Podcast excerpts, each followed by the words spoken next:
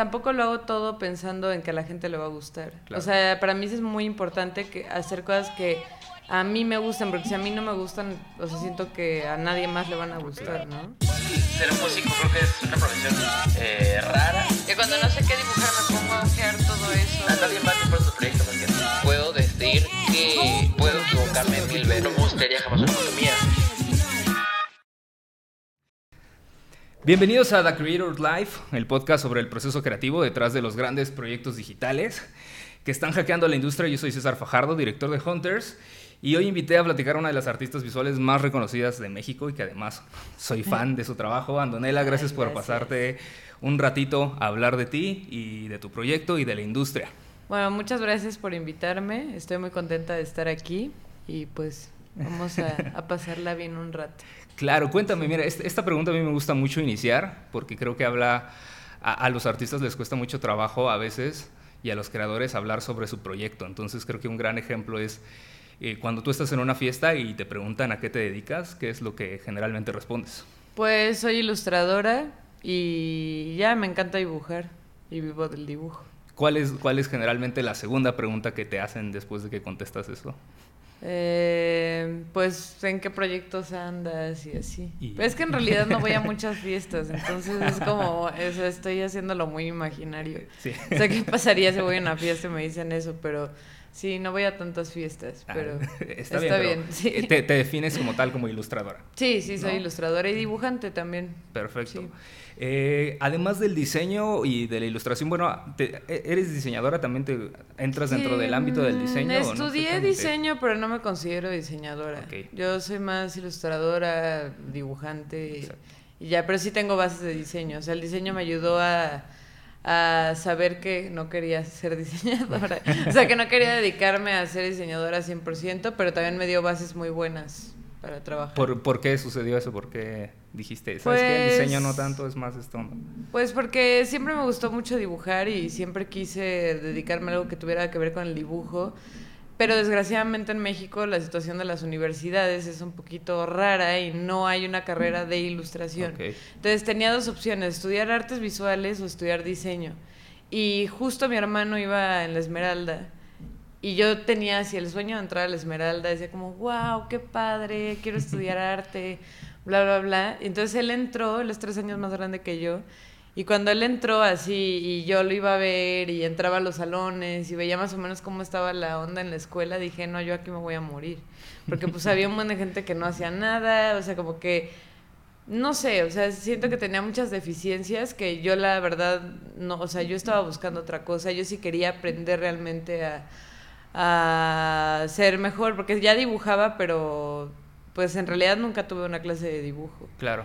Este, bueno, mi mamá es pintora y siempre se me inculcó dibujar, pero no nunca fui a una clase técnica de dibujo, todo era muy intuitivo. Exacto. Eh, de, hecho, la siguiente pregunta iba más en torno a eso, sobre la escuela, porque precisamente los mucho del tema de, la creación y de los artistas está esta duda de, ah, ¿debo estudiar la universidad o no debo entrar a la universidad? ¿Vale la pena o mejor me dedico a aprender en otros lados o de mejor de una vez empiezo? ¿Cuál es tu experiencia eh, en la universidad? ¿La estudiaste? Y si sí, ¿qué es lo que tú crees que es más valioso de esa experiencia? Pues mira, es, creo que es algo muy personal. A mí no me gusta la escuela desde el kinder, no me gustó nunca. O sea, eh, ya estoy como la Mars, pero, pero no. O sea, realmente, este pues no, no me sentía cómoda. Por ejemplo, no llevé una clase de dibujo hasta la universidad. Yo reprobé dibujo en la preparatoria porque mi maestra era una señora como Paquita, la del barrio, que si no dibujaba, o sea, se parecía. Pero ojalá hubiera sido como Paquita la del barrio. O sea, era una señora que si no dibujabas así cosas de Precious Moments y piolines con puntillismo y Winnie Pooh y así, te reprobaba, ya me reprobaba. Me decía así como, ¿qué es esto? No, estos dibujos están horribles. Este, y, yo reprobé, bueno, reprobé cuarto de prepa, pero la, una de las materias que reprobé fue, dibujo. Pero aún así yo sabía que, o sea, que esa señora, pues no, o sea, no la consideraba como alguien que me iba a traumar para no dibujar nunca más, porque eso le pasa a muchísima gente. Claro. Este, afortunadamente a mí no me pasó y yo ya tenía muy claro que quería dibujar. No sabía exactamente qué quería hacer, pero sabía que quería algo que tuviera que ver con el dibujo. Y justo fue cuando entré a la universidad, creo que fue una buena elección haber entrado a diseño. Yo primero entré a diseño de modas y estuve el, el primer año que era troco común en diseño de todas las otras carreras. Eh, me la pasé increíble, ahí fue como wow, así descubrí como un mundo en- así súper padre, era súper feliz, así por primera vez en mi vida como que me gustaba ir a la escuela, ¿no? Ya tenía una clase de dibujo que duraba como cinco horas, yo estaba feliz, así. También me empezaba a interesar la fotografía, o sea, como que empecé a tener también otra exploración que después me sirvió mucho para tener nuevos procesos creativos. Entonces a mí sí me funcionó, realmente, po- por, lo menos ese primer año fue así, un antes y después. Que es, que es un tema más como de que te abrió la mente de todas las sí, oportunidades que puedes hacer. Sí, tuve maestros muy buenos y así. Y ya después entré al tercer semestre en la carrera de diseño de modas y me di cuenta de que realmente no era lo que yo quería, porque yo escogí moda porque era la carrera que más dibujo llevaba, pero cuando me di cuenta de que en realidad pues no a todos les interesaba lo mismo que a mí, entonces también los profesores se enfocaban en otras cosas, eh, decidí cambiarme a diseño en medios digitales, que tenía que ver un poco más con animación, postproducción de video, como justo en este primer año de la carrera me di cuenta de que también me gustaba la fotografía, este, la postproducción de video y todo eso, como que dije, bueno, pues puede ser una carrera que, que me pueda nutrir de otras cosas. Eventualmente el dibujo ganó, así ganó, ganó la ilustración. No, empecé a dibujar más y más y más y más y fue cuando empecé a subir mis dibujos a Instagram y realmente fue cuando me di cuenta de que, ah, pues igual y no soy tan mala, ¿no? Porque pues yo me los, yo los tenía como para para mí y para mi mamá, así le decía como, ah, mira, ¿te gusta este dibujo? Y sobre todo que eran dibujos de cosas que me daban risa, dibujaba a mis maestros, a mis compañeros, a las personas que escucha, eh, a las personas que escuchaban la cafetería de la escuela. Entonces empecé a compartir los dibujos y a un montón de gente le empezó a gustar y le, me empezaron a decir como, ja, ja, ja, a mí también me ha pasado eso o cualquier cosa. Entonces fue cuando me empecé a tener más confianza, empecé a explorar como otras cosas gráficas y eventualmente empecé a trabajar como ilustradora. Justo hacia allá iba. ¿Cuál le- hay un momento probablemente en cual en todo artista en el que te das cuenta que puedes vivir y quieres vivir de esto? ¿Hubo algún Ujú. momento en específico que tú dijiste, ok, sí, voy 100% con la ilustración porque hay una oportunidad, porque sé que puedo cobrar de hacer esto? Pues siempre supe que si no me dedicaba a algo que tuviera que ver con el dibujo, mi vida iba a ser muy triste. Entonces, este, como que nunca quité el dedo del renglón. Pero creo que la primera vez que ves ya un trabajo tuyo realizado es cuando dices, órale, no, pues ya ahora sí, este, pues sí, ya, ya te lo crees más, ¿no? En este caso fue, creo que realmente el primer trabajo que tuve en mis manos así, que dije, órale, por fin veo algo que hice materializado, fue el último disco de Austin TV, que es un vinil que se llama Lotería y ahora no, que ilustraba, bueno, ilustré toda la lotería y quedó bien padre. Entonces me dieron como completa libertad creativa de hacer mis personajes y estuvo muy, muy chido. Oye, tienes un estilo súper claro de ilustración y que la gente puede verlo y decir, ok, esto es Antonella. Eh, ¿Cómo encontraste ese estilo? ¿Cómo alguien encuentra su voz en, un- mundo que está repleto de millones de estilos? ¿Cómo tú creas el propio?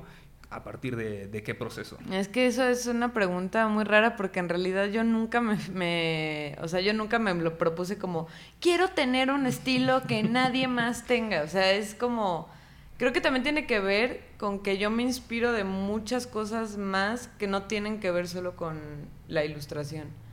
O sea, yo no tengo, o sea, tengo referentes obviamente de, de los artistas que me han influenciado muchísimo, pero las cosas que realmente más me inspiran son otras, o sea, que no tienen nada que ver con eso y que tienen que ver más con mi personalidad. Entonces creo que eso es como una clave para que cada quien pueda tener su propia voz, porque pues es como la personalidad, ¿no? Todos, o sea, todos tenemos personalidades diferentes. Creo que tiene que ver más con una exploración de las cosas que te gustan Exacto. y también de las herramientas que usas, ¿no? Sí, es, es, gran un, es un gran tip porque la gente, o más bien hay una tendencia entre los proyectos que fusionan más de una disciplina resultan ser muy interesantes y muy originales, ¿no? O sea, si tú eres un músico, pero además te gusta mucho eh, el fútbol y además también te gusta mucho, no sé, el teatro musical y haces tu pop, eventualmente puedes encontrar fusiones que Sí. requieran, que nadie más está haciendo. Entonces creo que es un gran tip el que dices que es tu persona, a partir de tu personalidad y de tus gustos, que naturalmente son diversos, hay muy poca gente que solo le gusta una cosa y decir, ah, yo solo soy no, esto, sino siempre, y aparte son cosas que no tienen nada que ver, o sea, puedes mezclar, no sé, o sea, cosas que no tienen absolutamente nada que ver, como en mi caso que me gusta mucho como la televasora mexicana y así.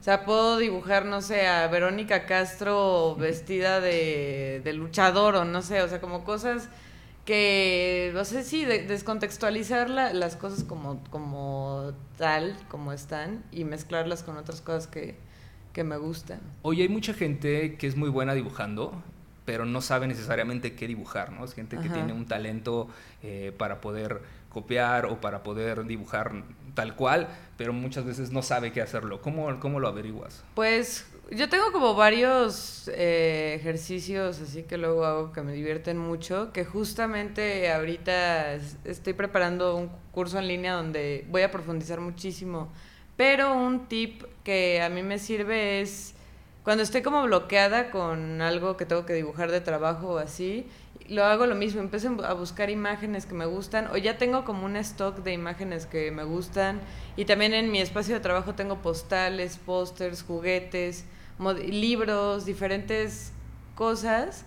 Y cuando no sé qué dibujar me pongo a ojear todo eso y eventualmente me empiezan a fluir más las ideas.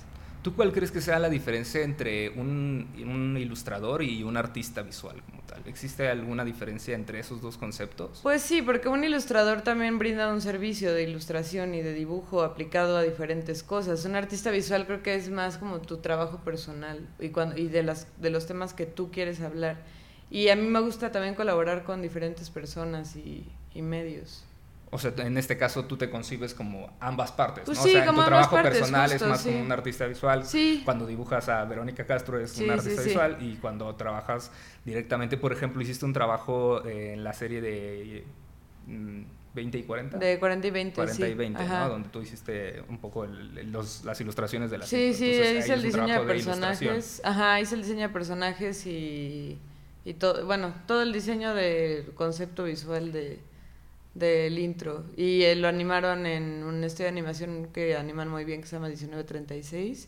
También con ellos hice los, los títulos iniciales o finales, ya no, ya no me acuerdo si vienen en el intro o el final, de Cómo cortar a tu patán, que es una película Ah, mexicana claro. que salió el año pasado también. Sí, también ahí estuviste. Oye, vamos a pasar a hablar de algo un poquito más técnico, porque creo que muchos de estos nuevos eh, ilustradores y nuevos artistas que quieren empezar un proyecto como el tuyo, tal vez les gustaría saberlo, porque puede parecer muy obvio, pero muchas veces no lo es.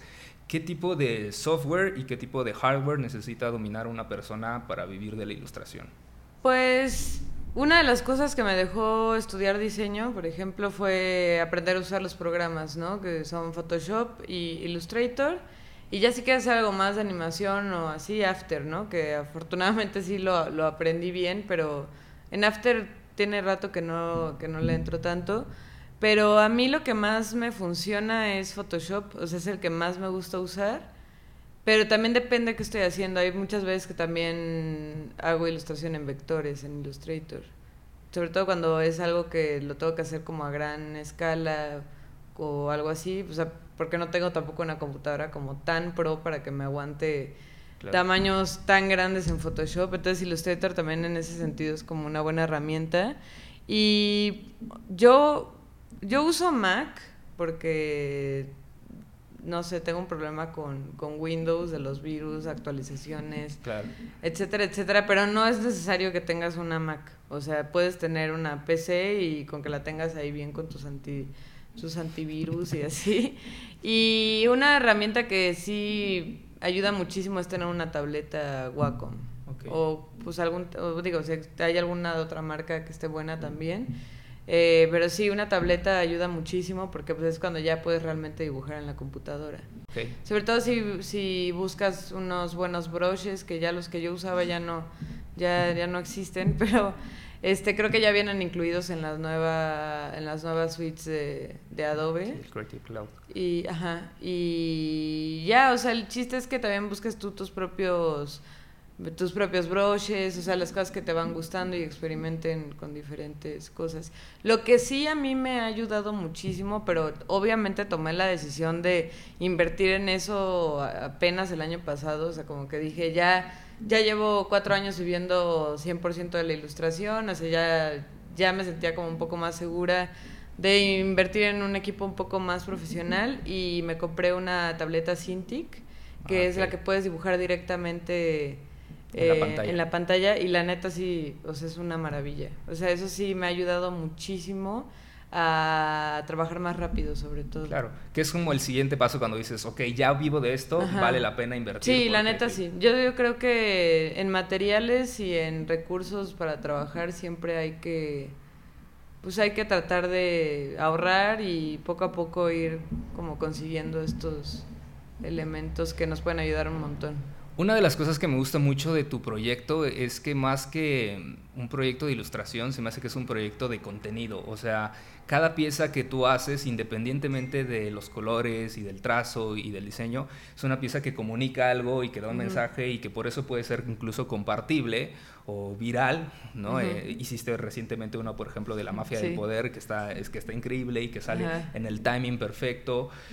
Tú concibes precisamente la ilustración como contenido y piensas, antes de crear estas piezas, consideras si va a pegar, si está en el timing indicado. Pues o- o- creo que justo, por ejemplo, yo trabajé un tiempo en Pictoline Ajá. y fue muy interesante. Yo cuando, por ejemplo, cuando entré a trabajar a Pictoline, yo todo lo dibujaba con pincel y tinta. Y ahí, es un lugar donde trabajan muy rápido, donde tienes que sacar dos, dos este, infografías al día, ¿no? Entonces yo pues, escaneaba todo y me tardaba horas y así.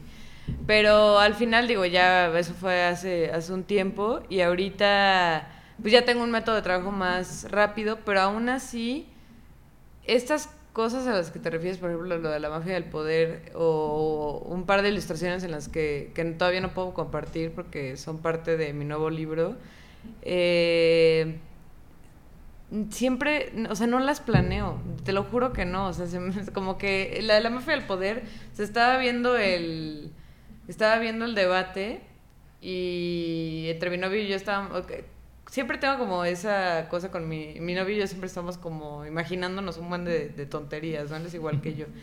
Entonces le em- empezamos a decir así como no mames, es que eso de la mafia del poder estaba muy chistoso y, y así. Y entonces empezamos a decir como, no mames, imagínate que haga un dibujo así como si fuera un póster de Dragon Ball.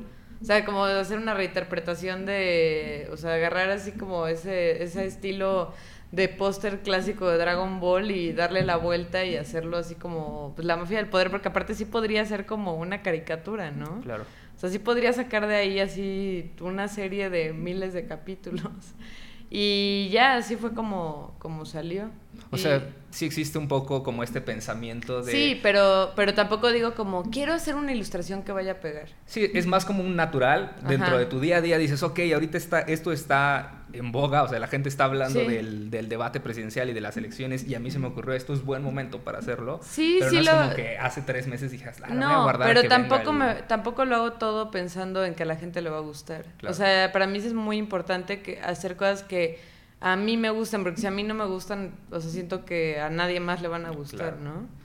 Sí, es como una Sí, eso es importante. Yo, yo tenía la duda porque te digo, existe mucha gente que eh, cree que la- el contenido va a ser compartible simple- simplemente porque está bonito. ¿no? Creo que es un mal que dentro de la industria visual y de los diseñadores y ilustradores es, es que ya está padre, ya está bonito, a mí me gusta, ¿por qué la gente no me da likes o por qué no lo comparten? Creo que qué no Creo que un- una de las claves que yo identifico mucho en tu proyecto y por lo cual ha podido migrar a diferentes plataformas, que ahorita vamos a hablar de, del libro y de los pines y de la ropa y de todo lo que se ha convertido, es que no solamente está bonito, sino que hay un pensamiento estratégico detrás de la ilustración. Sí, pero creo que he llegado a ese resultado después de muchísima práctica. O sea, creo que sí ha sido una evolución. O sea, como sí, sí fue como primero unos años de enfocarme a mejorar mi trazo, mi estilo, este, a explorar el color, la técnica en diferentes ámbitos. Y ahorita sí creo que estoy entrando como a otra etapa, como un poco más madura de, de pues sí, crear ilustra ilustraciones más pensadas, como lo, como lo de la mafia del poder, pero igual es algo personal, ¿no? Al final. Y, creo que a la gente le gusta, le gusta más, ¿no? Sí, que no es en busca estoy, estoy mezclando las dos cosas. Pues al final estoy en un desarrollo. Yo creo que el día que deje de crecer como, como ilustradora, como dibujante o como artista, pues ya no tendrían caso seguir, ¿no? Exacto. Oye, después qué sigue, o sea, tú haces una ilustración, eh, ¿tienes alguna estrategia de distribución como tal? O sea, ¿consideras la plataforma en la que va a salir o tú simplemente lo publicas y dices, pues ya, yo acabé mi proceso? ¿O hay una estrategia digital que... Pues sí trato de tener, por, por, ejemplo, yo utilizo Instagram más, o sea, es lo que más me gusta. Facebook me da como un poco de flojera ya. Pero cuando sí voy a hacer una ilustración, sí trato que salga por lo menos a una hora, no sé, a las 8 de la noche, a las 2 de la tarde. O sea, no la saco a las 8 de la mañana, por ejemplo. Ni a las 3 que lo acabaste. Y la buena es que, ajá, justo. prefiero esperarme y ya lo subo como a una mejor hora. Lo bueno es que ya Instagram tiene como estas herramientas de estadísticas y que te dice más o menos a qué hora lo, a qué hora están activos tus seguidores y así. Y creo que eso es lo que más, o sea, es, lo, es el único tip realmente. Y pues sí, yo amo Instagram. O sea, es mi plataforma favorita, aunque hoy me estuvo fallando un buen. Pero sí me gusta, además es una plataforma súper completa donde aparte hay muchísimo contenido visual muy interesante. Exacto, justo esa era una de las preguntas, así que ya no te la voy a hacer, que era ¿qué, plataforma, bla, bla, bla, ¿qué plataforma te gusta más? Que creo que todos coincidimos que recientemente Instagram es como la plataforma en la que la gente está y, además es como más intuitiva, tienes Instagram Stories como para poder compartir un poco de tu proceso detrás. ¿No? Tú la utilizabas, por ejemplo, esta semana que dices que estabas grabando tu curso, para, ah, estoy grabando el curso, ya viene, entonces puedes compartir un poco más del proceso creativo detrás de... Sí, la gente se involucra más y, pueden darte también mucha retroalimentación, eso está padre. O sea, mi Instagram fue como la, la... O sea, gracias a Instagram yo he tenido muchísimo trabajo, por ejemplo. Oye, hablando de la retroalimentación, ¿Cómo, ¿Cómo, lidias con la crítica tú? ¿no? ¿Los ah. comentarios crees que son importantes? Si lo son, ¿cuándo no lo son? o sea, mira, si es un comentario de un señor que tiene una foto de Hitler en su foto de perfil de Facebook, obviamente no, es que me acaba de pasar.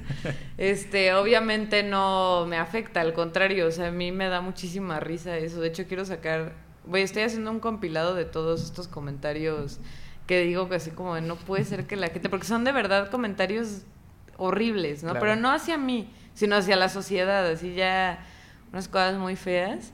Y lo que quiero hacer después es como un recopilatorio de todo esto y, sacar un fanzine de los mejores y peores comentarios de, de Facebook sobre todo, porque en Facebook siento que está como la gente más, enojada e, e, intensa del mundo y que creen que tienen así la última palabra de absolutamente todo. Por ejemplo, hace como dos semanas hice una ilustración para el aniversario de Overwatch, el videojuego. La agencia que me, que me habló para hacer esta Ilustración me dijo que quería que fuera una, un póster que también llamara al público femenino, porque hay muchas mujeres que juegan Overwatch. O sea, de hecho creo que es uno de los videojuegos más inclusivos que hay. O sea, no hay como problema con eso.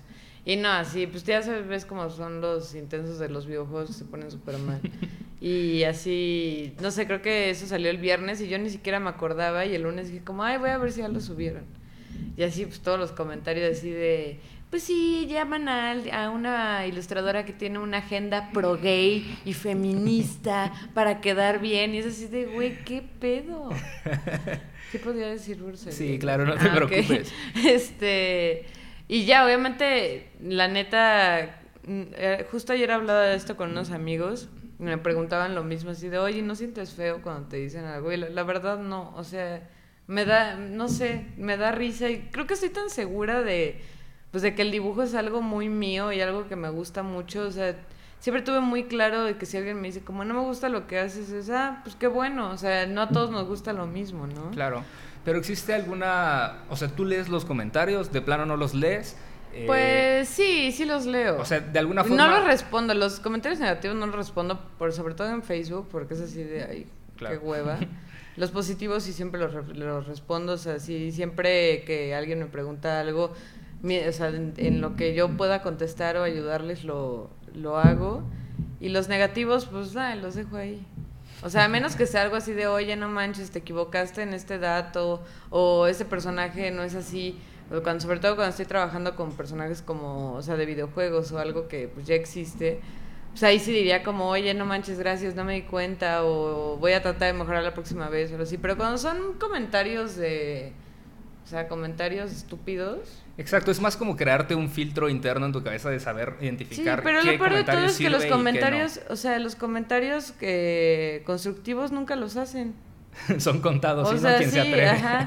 Entonces, Sí. si, si lo llegan a hacer es como, ah, muchas gracias, ¿no? Eso es real, casi la mayoría de la gente que se toma el tiempo de escribir es porque Es está enojada. sí, y nada más para tirar odio así, o sea, y ya, desquitarse con, contigo, ¿no? Oye, ¿y de dónde viene en un proyecto de, de ilustración como el tuyo? Yo creo que a mucha gente le surge la duda eh, precisamente de dónde viene la monetización o tal cual la forma en que vives. ¿Hay forma de monetizar estas imágenes que produces o es más eh, el negocio viene a partir de tu reputación y tu trabajo como freelance o como, de dónde Mm, vienes?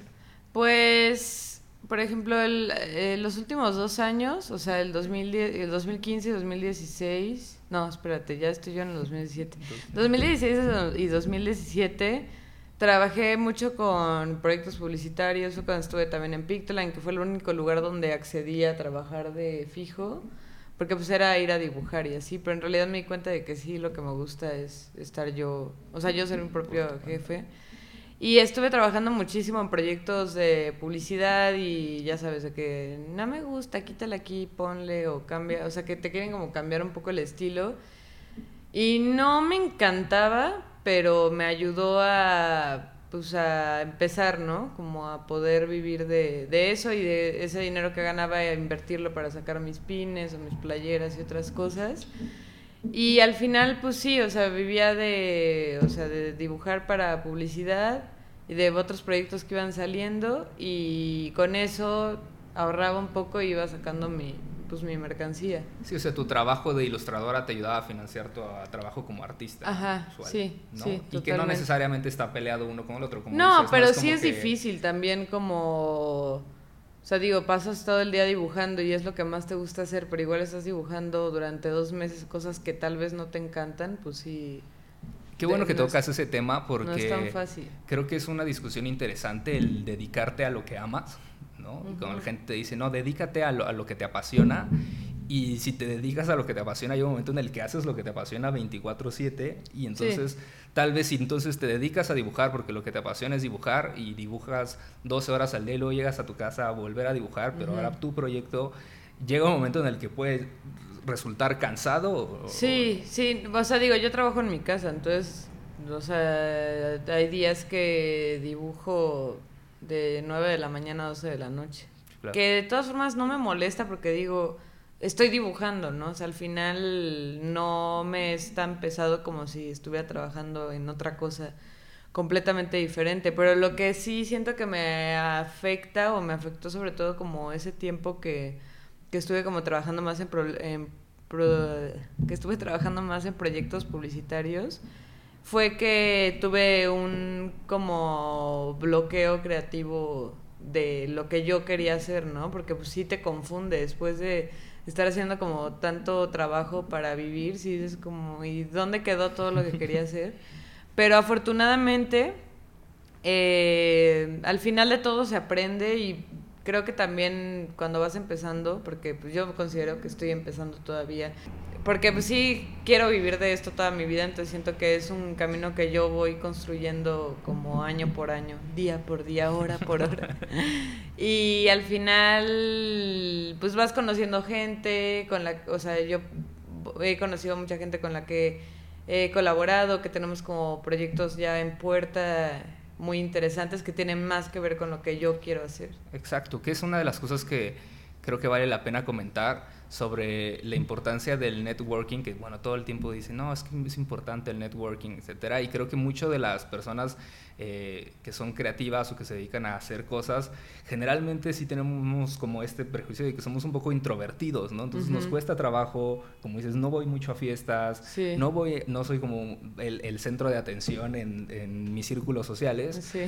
pero ¿cómo entonces trabajas ese tema de hacer alianzas y de conocer gente porque gran parte de tus proyectos de tanto de monetización como de artísticos pues van a salir de la gente que, que, te encontraste en Pictoline, que te encontraste cuando trabajaste con Nike, etcétera. Sí, pues mucho o sea, ahorita estamos en un buen momento. Voy a sonar como tía, pero sí, o sea, de las redes sociales. sí, o sea, gracias a las redes sociales es, es, mucho más fácil eso, ¿no? Porque puedes empezar, no sé, a a seguir a alguien con quien te gustaría colaborar o, o, sigues a más gente que dibuja y se pueden conocer y ir a dibujar juntos o probablemente, no sé, hacer alguna colaboración. O, por ejemplo, yo cuando empecé, que digo, menciono lo de Austin TV porque fue como el, el primer disco físico que, que tuve, pero yo empecé haciendo eh, ilustraciones para playeras para bandas como Comisario Pantera, con los Tungas y después he hecho eh, cosas para Longshot también y eso me ha ayudado para, bueno, me ayudó mucho a que otras personas vieran mis, mis dibujos, ¿no? Porque probablemente, no sé, si, a mí me gusta la música, me gusta todo tipo de música, pero pues sí me gusta el rock, el punk y así. Y no sé, trabajo para bandas que tal vez a la gente que le gustan esas bandas, pues también le pueden gustar las mismas cosas que a mí probablemente hasta les pueda traer mi estilo gráfico, ¿no? Y creo que eso me ayudó mucho, como entrar eh, por ese lado que tampoco lo planeé, como que todo se fue dando poco a poco. Y eso me ayudó a que, porque digo, a la gente que le gusta la música también le puede gustar mucho la ilustración o el arte en general. Y pues así empecé, o sea, como colaborando con, pues sí, con bandas y eso me ayudó mucho como a relacionarme con otras personas. Y eventualmente, digo, seguía subiendo mi contenido a Instagram y me empezaron a llamar para entrevistas y para, no sé, para eventos, para dar conferencias, para dar talleres.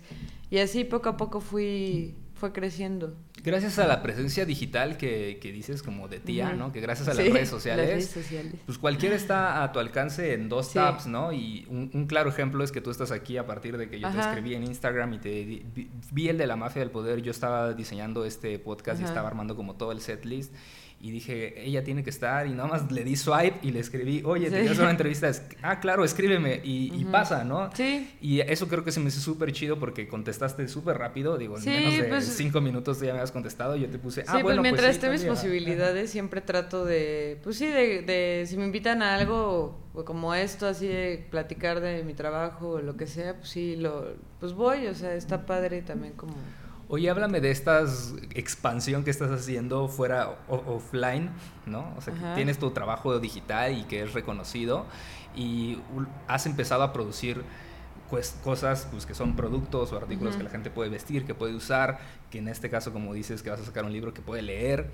Em, ¿Qué tan importante es tener este pues esta visión de negocio, y número uno, que quisiera saber si es negocio, ¿no? O, es un tema más de branding, que decir, ok, voy a hacer mis pines y de esto estoy sacando dinero, o es más como un tema de branding? Pues si es negocio, si los distribuyes bien. A mí lo que me pasa mucho es que no tengo tiempo de estar en ventas o de tener la tienda en línea, o sea, como que me hago muchas bolas, pero si tienes...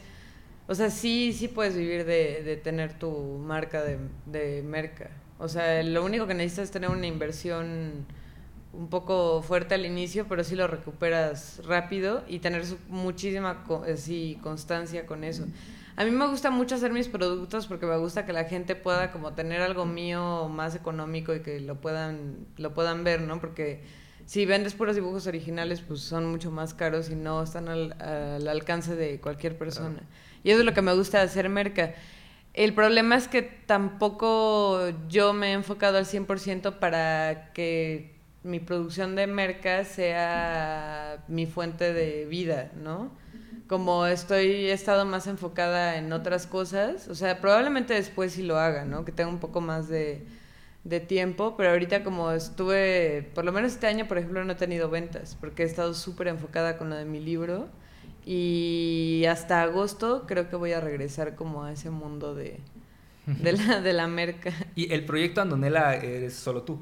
¿O Sí. existe alguien más? Bueno, que mi, te ayuda a mi novio es mi, mi novio así? es como mi mano derecha. Él me ayuda con, con todo, o sea, con la justo la merca y así, o sea, y también con la chamba, luego, lo, o sea, trabajamos los dos. ¿Qué tan importante es precisamente tener ese par de manos y ese cerebro extra en tu proyecto? Ajá, pues muy, porque hay días que no puedo, o sea, hay días que ya es el bloqueo máximo y es bueno también tener a alguien que, pues que te ayude como a, a pues sí, a desbloquearte y a producir igual las maneras de, la- perdón, a producir las cosas de una manera más eficiente.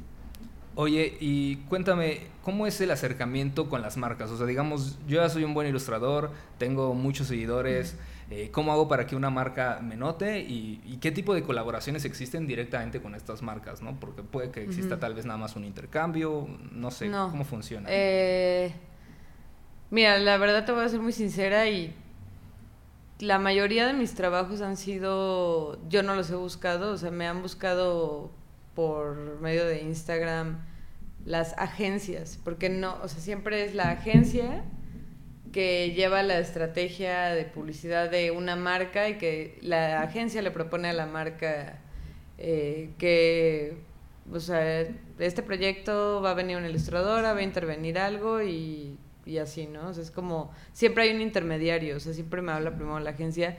O, por ejemplo, he trabajado varios proyectos con Art Synonym, que es un proyecto de Enriqueta Arias, que ella es gestora cultural y coordinadora de murales y ella hace mucho, muchas colaboraciones con, con marcas, ¿no? Con ella hice un muro para H&M y un muro para Nike y constantemente ella trabajar con ella me encanta porque es como como que te saltas esa parte de la agencia que a veces suele ser como un poco tediosa y Enriqueta lo que hace es como un intercambio entre, entre las marcas y los artistas. Entonces está muy padre. Pero sí siempre, o sea, yo lo que siempre les digo así a toda la gente que está empezando es que no trabajen gratis nunca, o sea, para nadie. Os digo, o sea, si son tus amigos que tienen una banda de, de- y que te piden un póster por una, por una tocada dices, bueno, ¿no? O cuando vas empezando igual sí puedes entrar como a cosas de intercambios, pero trabajar de a gratis es un error muy grande. Me interesa un poco hablar, ya, ya vamos a entrar a la parte final de la conversación, pero me interesa un poco hablar del tema de Andonela. Te- tú te llamas Andrea, ¿cierto? Ajá. Eh, esta creación de... e- Es una... Del pro- el proyecto se llama Andonela como Pues tal. es ¿Hay que una concepción soy yo, del proyecto o, sea, es un alias como Es como mi artista? alias, es como en mi... Por eso es que todas se llaman Andrea. Pero en realidad empezó de una manera muy... O sea, no fue nada planeado y fue que cuando yo abrí mi Instagram hace como ocho años, no sé, este, a mí, a mí siempre me dijeron Ando, en vez de Andy, pues era Ando. Y cuando abrí mi cuenta de Instagram, dije, es que es una historia muy estúpida. este... Pero eh, más como que la pregunta va hacia Ajá. qué tan importante es crear como una marca como de self branding que creo que es muy identificable el tema como dices hay miles de Andreas Ajá. y tal vez si hay algo que está sellado como hecho por Andrea tal vez no es tan adquiere tanto valor Sí. como cuando construyes un nombre Pues entonces es que en realidad lo construí haciéndome usuario de Instagram, o sea, así fue como empezó. Y así la gente empezó así como, ah, sí, Andonela, la de los dibujos. dije, ah, pues igual no suena mal. Y ya me lo quedé. Está Sí, súper chido, sí, pero- Fue como mi usuario de Instagram y ya se quedó. Oye, ¿qué es has considerado en algún momento porque haces muchos trabajos publicitarios eh, como dices contratar a un par de manos extras directamente para que te ayude a poder hacer más cosas y bajo el que sigue el bajo el nombre Ajá. de Andonela pero pues no necesariamente fueron las manos de Andonela existe esa concepción en tu cabeza ¿ha Sí, sucedido? sí, es, no ha sucedido como tal, digo, solo con, con mi novio, que es el que me ayuda en todo, pero sí creo que si en algún momento se empieza como a expandir un poco más, sí me gustaría como tener ahí un par de, o aunque sea una persona extra que, que me ayude. Que para eso es importante también el tema de- del branding del nombre, ¿no? Porque Ajá. entonces no es como que Andrea, Andrea no es la no, empresa, no, no, sino no, la empresa Sí, y Andonela. entonces puede ser una empresa, una marca y no solamente eh, una ilustradora, eh, Sí. nada más. Oye, ¿qué es lo más difícil de dedicarte a la ilustración? Que se tardan mucho en pagar. sí, mucho, mucho, así de que 90 días. Claro. Sobre Eso todo cuando trabajas con marcas muy grandes. Eso es horrible, eso es lo más difícil. Y lo que más te gusta de dedicarte a la ilustración. Pues que puedo dibujar todos los días, todo el tiempo. Oye, precisamente, ¿cómo es un día normal de Andonela? En su día a día, de un lunes a... Híjole, todo lo de mi vida es el día de la marmota, así todos los días hago lo mismo, así me paro, me hago café, desayuno algo y me bajo a mi estudio a, a darle. Hasta, o sea, luego hay días que digo como, ay, empiezo a trabajar, no sé, a las nueve y media, diez de la mañana y estoy tan clavada que veo el reloj después y ya son las siete así de la noche. Entonces, sí, pues todo el día estoy, estoy dibujando. Oye, ya para terminar, hay un concepto que a mí me gusta mucho de Aston Cleon que habla del, del árbol genealógico de la inspiración Ujú. y que habla sobre si a ti te gusta alguien, investiga cuáles son las tres personas que le gustan a esa persona Ujú. o que le inspiran. Entonces quisiera preguntarte cuáles son tres eh, artistas o proyectos que a ti te inspiran mucho, que te gustan y que sigues. ¿De toda la vida? Sí, de toda la vida que a Ok. Antonella le inspiran y que dicen es que estos para mí son top y todo el Ah, tiempo los he consumido. Ok. me gustan. Eh, la primera es Mary Blair, que fue como la directora de arte de películas de Disney como La Cenicienta, Alicia en País de las Maravillas, Alicia en País de las Maravillas y Peter Pan. Su trabajo me parece increíble, su manejo del color lo, he analizado así muchísimo y me inspira cada vez que lo veo. Eh, otra, mm, otra parte, am- te digo que no solo me inspiro como de, de ilustradores, artistas visuales. También me gusta mucho el cine y me encantan las películas de John Waters. Me gusta como este humor que tiene y como películas de bajo presupuesto y así.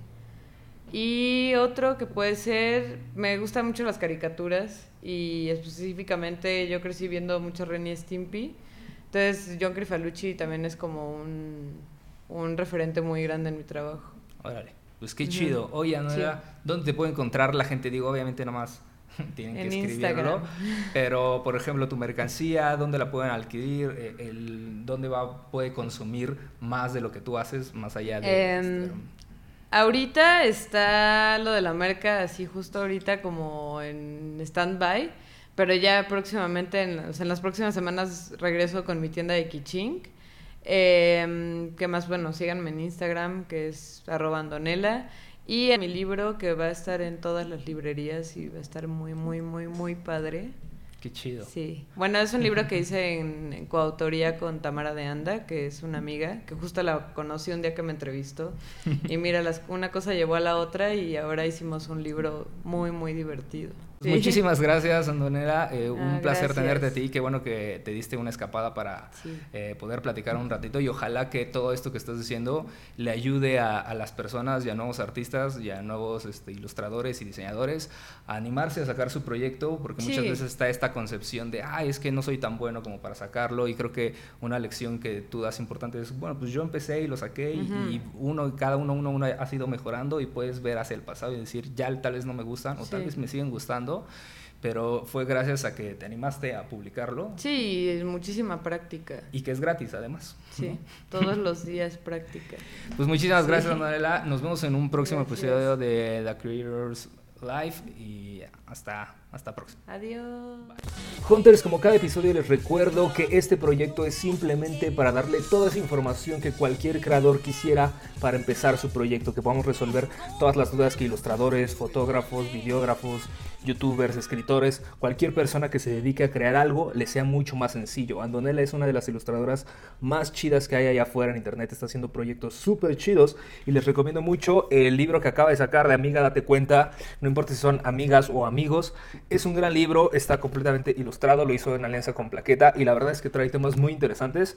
Si les gustó esta plática, como siempre, los súper invito a que se suscriban si están viéndolo en YouTube o a que se suscriban y nos den follow en Spotify si lo están escuchando ahí. y sobre todo a que lo compartan, a que den un screenshot, a que compartan la parte más interesante, lo que más aprendieron con amigos ilustradores o que se dediquen a crear cualquier tipo de cosas. En nuestro próximo episodio vamos a hablar con Juan Pazurita, que probablemente no necesita una presentación, pero es uno de los youtubers exitosos que sobre todo ha sabido trasladar esa influencia y ese poder que tiene en una plataforma como YouTube y migrarlo al mundo offline con su línea de ropa, con el proyecto que está haciendo de Love Army construyendo casas, con su serie en Luis Miguel. Y vamos a hablar mucho sobre todo esto que envuelve esta misteriosa cultura del influencer. Nos vemos la próxima. Bye.